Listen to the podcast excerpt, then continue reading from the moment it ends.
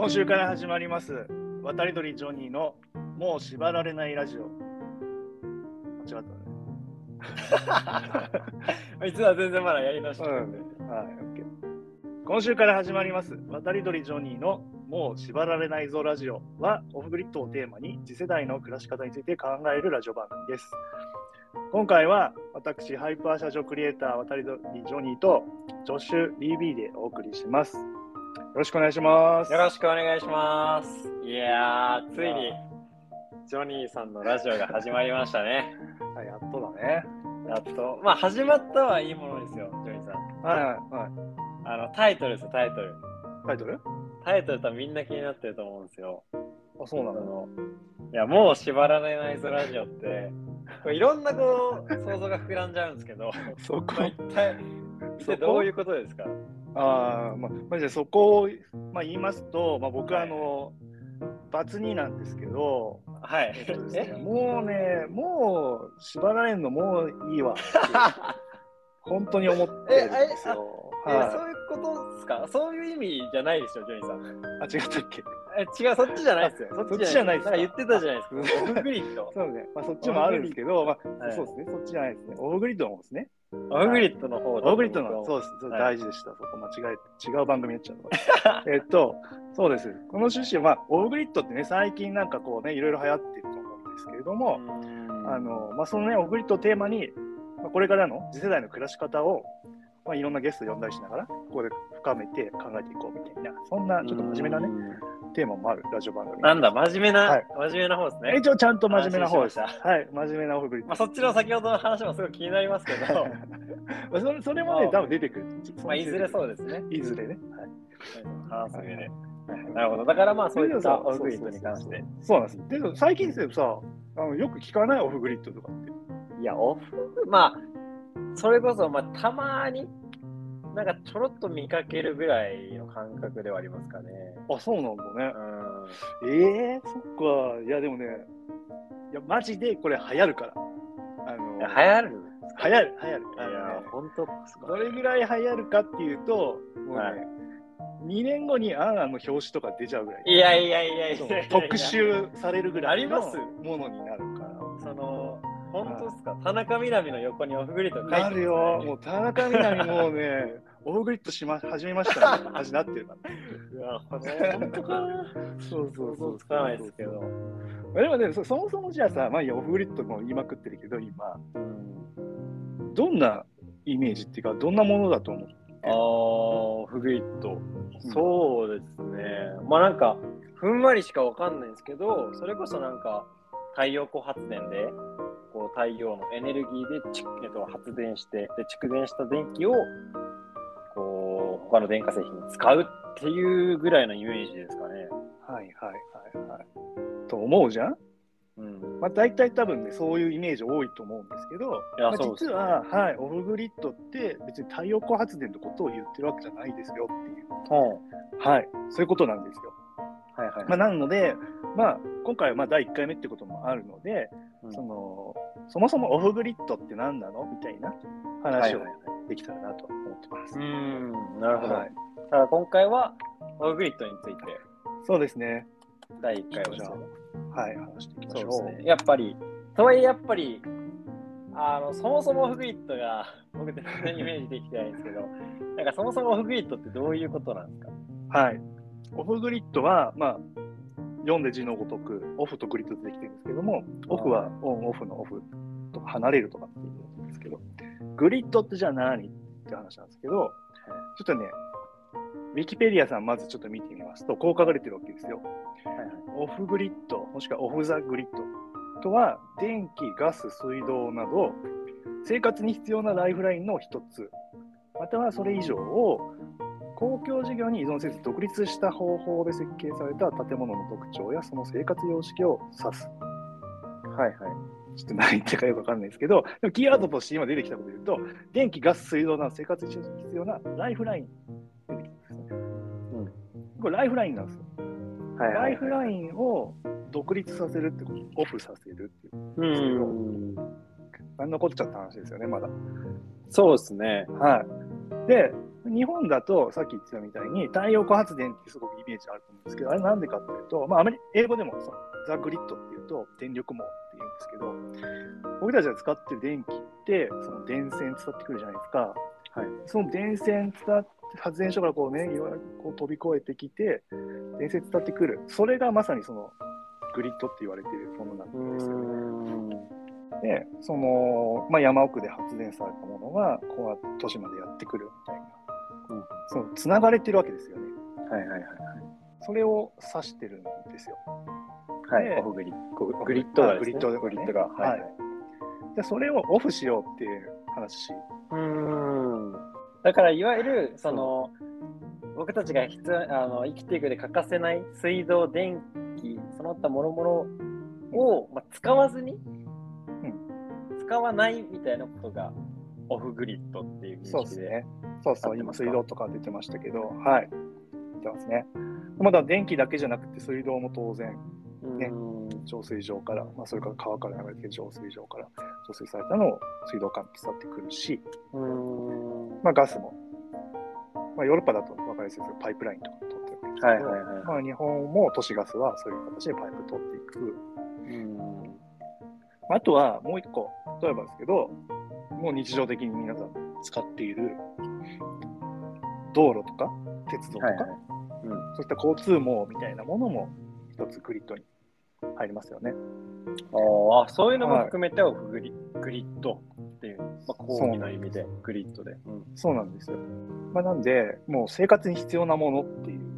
はいはいはい。で、逆に言うと、僕たちの生活に必要なものって、それだけいろんなものにつながれて成り立っているので、うんまあ、なんかそこにトラブルがあったりとかはいすると、一気に立ち行かなくなっちゃう。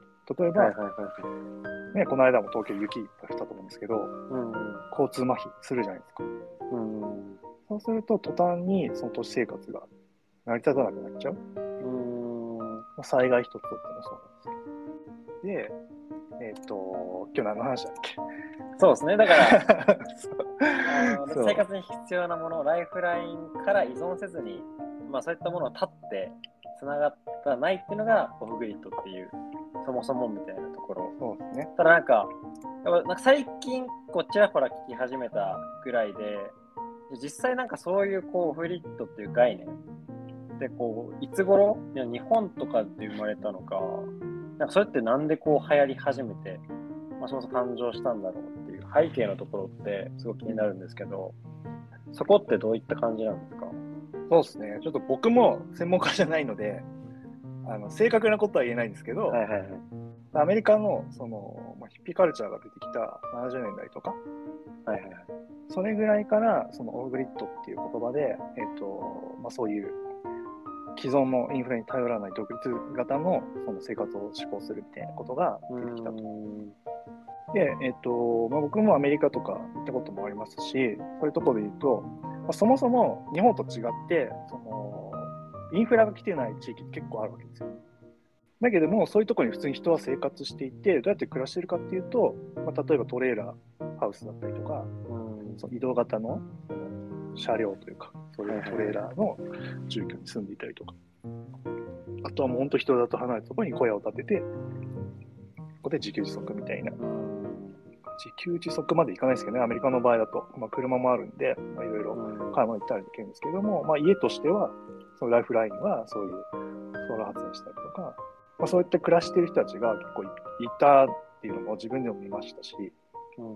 まあ、それがもう何十年と続いているし、そもそもアメリカ時代ってもう開拓民の文化じゃないですか。はいはいはいはいはい、まだね、300年も経ってない国だと思うんですけども、そのできた当初は、本当にもう西へ西へどんどん開拓して広がっていったわけだと思うんですけども、まあ、その中で当然インフラがない中で暮らすみたいなことが、もう文化として、彼らの中で DIY の文化として定着していたとはいはい思はい。うんですよね。で、別にこれってアメリカだけじゃなくて、例えば、えっとまあ、イスラエルとかだと、そのもう都市化がすごい急激に進急激に進んで、はい都市の中に住むことができなくなっているみたいな、うん。もうこれ以上住む場所ないよみたいになった時に、はいまあ、周り砂漠なわけですよ。だけど、じゃあその砂漠をうまく、砂漠で住めるようにするために、今そういうオフグリッドのその技術を使って住むみたいなこともされていたりとかするららしいですよね。うん。というような形で、実はあのインフラがそもそもないみたいなのが、はいあるいはインフラがあるっていうのが別に当たり前ではなくて、うん。日本だとね、どこだって電気通ってるし、水道あって、まあ、トイレがね、その下水なのか、ボットン弁なのかみたいなのがあると思うんですけど、大体電気を通ってるわけですから、そうですね。どんな田舎行っても。そううん。だから、そのインフラがないっていうことが普通だっていうことがあんまり想像できないんですけど、意外と世界は逆にないところも多いっていううん。ことですよね。なるほどですね。だからもともとそのヒッピーカルチャーから来てて、まあ、ないところが前提の人たちがいかにこう生活に必要なライフラインをか自分たちで賄っていくかっていうところから生まれていてっていうのが今もこう日本のエネルギー問題とかいうところにも紐づいて今ちょっとずつこういうような認知され始めてるっていう認識ですかね。うん。だからそう、あれなんですよ。だからその外国と日本だとやっぱちょっと違くって、はい日本でその出てきたオフグリッドっていうのが、まあ、言葉として僕が知ったのもそうなんですけども、やっぱ311の後ぐらいからなんですよ。はいはいはい。で、やっぱり311で、そのやっぱ原発の問題があって、まあ、電力危機がとかっていう話が出てきたと思うんですけども、そこになって、まあ、原発頼らないその電源を使いたいっていうことで、そのいわゆる、えー自然エネの中でも、まあ、太陽光っていうものが一番最有力だったので、うんそういったものが特に、えっとえー草の根的な形で広がっていったわけなんですけども、うんまあ、彼らがそのオフグリッド、オフグリッドっていうのを結構使い始めた。まあ、中でですね、まあ、日本でオフグリッドっていうと、そのソーラーっていうのがどうしても出てきちゃうってはいう感じになってますよね。うーんはいだから、日本は今3.11の時からあり、ただ今段階、現在階ではこう太陽光うん。のみがこうフィーチャーされてるだけで、もっともっとこう講義な意味でのオフグリッドって日本の中でも見受けられうんるといいいいよね。まあ、そうですね。うんまあ、そもそも、いや僕もその電気をね、自給自足できたらすごい素敵じゃないかって僕も思いますし、はいはいはい。まあ、だけど、それって電気だけじゃなくって、うん。他の水道ガスとか、はいはいはい。他のいろんな僕らが支えられてライフラインから独立されてた時に本当にまた違う新しい暮らし方がどんどんできるんじゃないかみたいなことはすごく僕もワクワクしているので、うん。まあ、ぜひですねそっちの方になんかもっと進んでいったらいいなとなるほどですね。ははあ、まあ、なんとなくイメージはつくっすけど、いなんとなくイメージつきました？でもこう、まあ、身近に感じられないんで、やっぱなんかちょっと違う、まだやっぱなんか馴染みないなと思うんですけど、なんか実際になんかそういう周りである、あります？あグリッドを再現してるそうですね。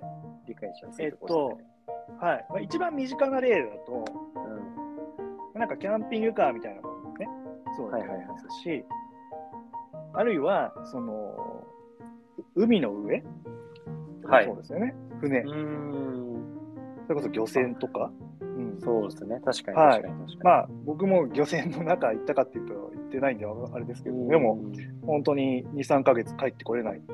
中で、その海の中で、上で生活しなきゃいけないわけじゃないですか。まあ、あとは、えっと、まあ、究極のオフグリッド環境、今、人類が持っている究極のオフグリッド環境って、はいはいはい。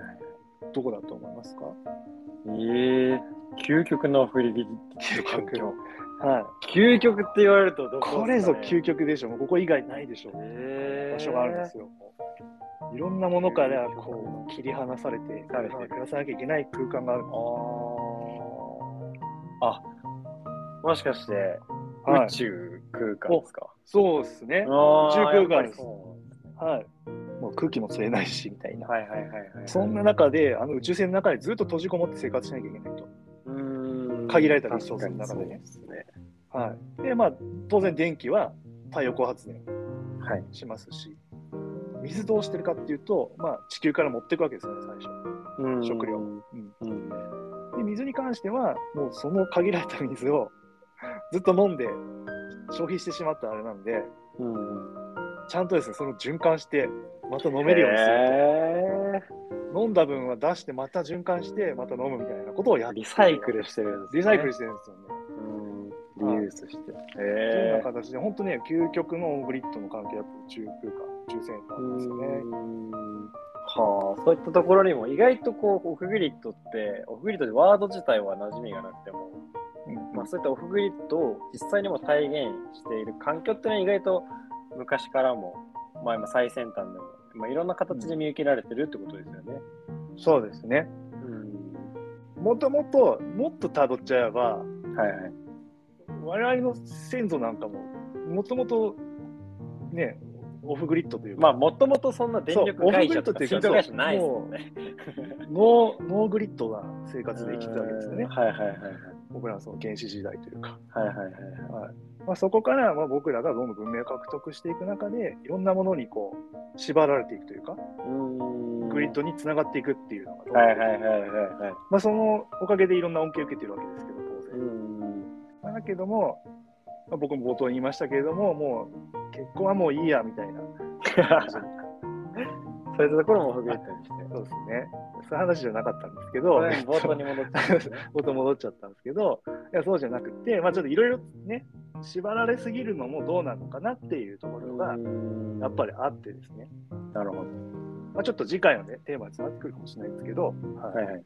なるほど。なんか、もともとノーグリッドからオングリッドになって効率の良さを求めて、その結果でもやっぱりいっぱいいっぱいこう縛られ、縛りがあって、それってどうなのってとこからオフグリッドの流れがそうですねね。そのようにはいるっていう波ですね。はいなるほど、なるほど。なんとなく理解しました。なんありがか、とうございます。はい。まあ、ちょっと次回またつながるかもしれないですけど、ね僕が今、はい、キーワードとして思っているのは、その、自立分散みたいなと比ころです。率分散。よく聞きますね。やっぱオフグリッドのそのコアの部分にそういった考え方がやっぱあると思っているので、まあ、ちょっと今日はですね。あんまり話しすぎてもあれなんで、そうですね。わかりました。だからまあこ、今後、確かにその、そもそもじゃあなんでジョニーさんが、なそういったところに興味を持ち始めたのか、オフグリッドとジョニーさんの関係性とか、はい。まあ今ジョニーさんが何にオフグリッドに関して取り組まれてるか、今後どういう世界観を描いてるかみたいなところを、まあ、今後、まずはね、聞いていけたらいいなってすぐ思います。ありがとうございます。ありがとうございます。じゃあそろそろ時間なんで。そうですね。ちょっと若干硬いよね。僕も取りながら、やっぱか そう外向けって意識しちゃうと硬くなっちゃうそうだよね。どうしてもはい。まあ、まあちょっとこの辺も徐々にね、あの、オフしていって、うん意識が高くなってくるかなみたいな。そうですね。そろそろオフグリッドの時間なんで、終わりにしますか。はい。じゃあ、接続を切りたいと思います。はいお願いします。ありがとうございます。ありがとうございます。